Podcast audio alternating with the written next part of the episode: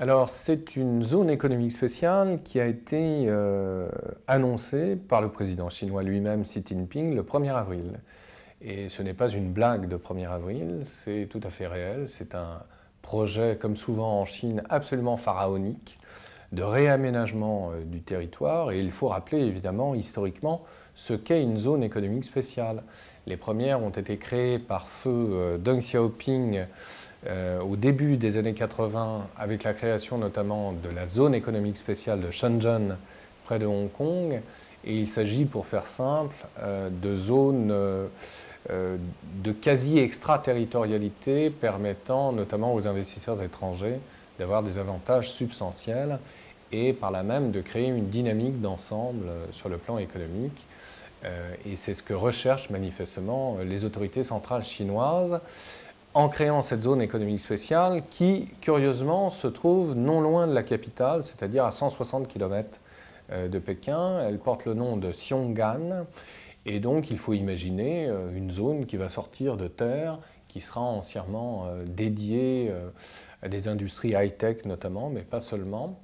Et en fait, clairement, il s'agit, quand on regarde sur la carte, de décongestionner la capitale de Pékin, qui est confrontée, on le sait, un trafic urbain de plus en plus intense et dangereux en termes de pollution, mais aussi euh, euh, d'énergiser une province, celle qui entoure la capitale, la province dite du Rebei, dont euh, le nom étymologiquement signifie la région située littéralement au nord du fleuve jaune.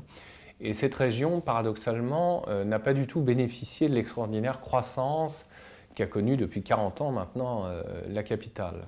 Donc euh, il y a une, asymétrie, un déséquilibre évidemment euh, euh, auquel il s'agit de mettre fin.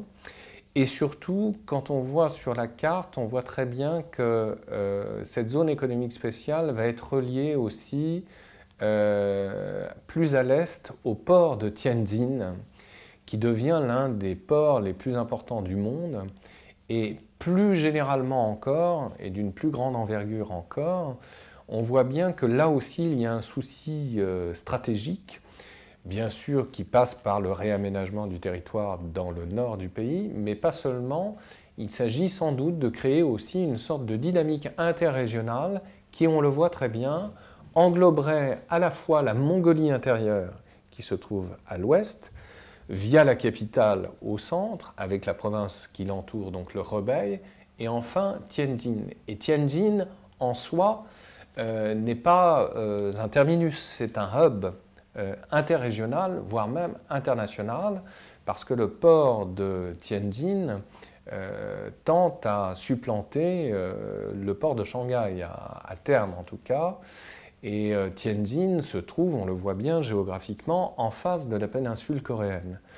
Donc, est-ce une façon aussi de créer une dynamique globale dans une région qui, sans être un grand visionnaire, pourrait connaître euh, des transformations très importantes pour le cas, par exemple, scénario, euh, ma foi, euh, probable, en tout cas auquel il faut songer pour le cas où la Corée du Nord viendrait à disparaître et qu'il y aurait à terme une réunification des deux Corées, évidemment l'ensemble des régions du Nord, y compris donc cette zone économique spéciale nouvellement créée, en bénéficierait d'une manière euh, évidente. Et donc il s'agit par là même de créer une sorte de conurbation monde euh, qui va impulser une nouvelle dynamique à l'ensemble de cette région qui devient pour le gouvernement central prioritaire.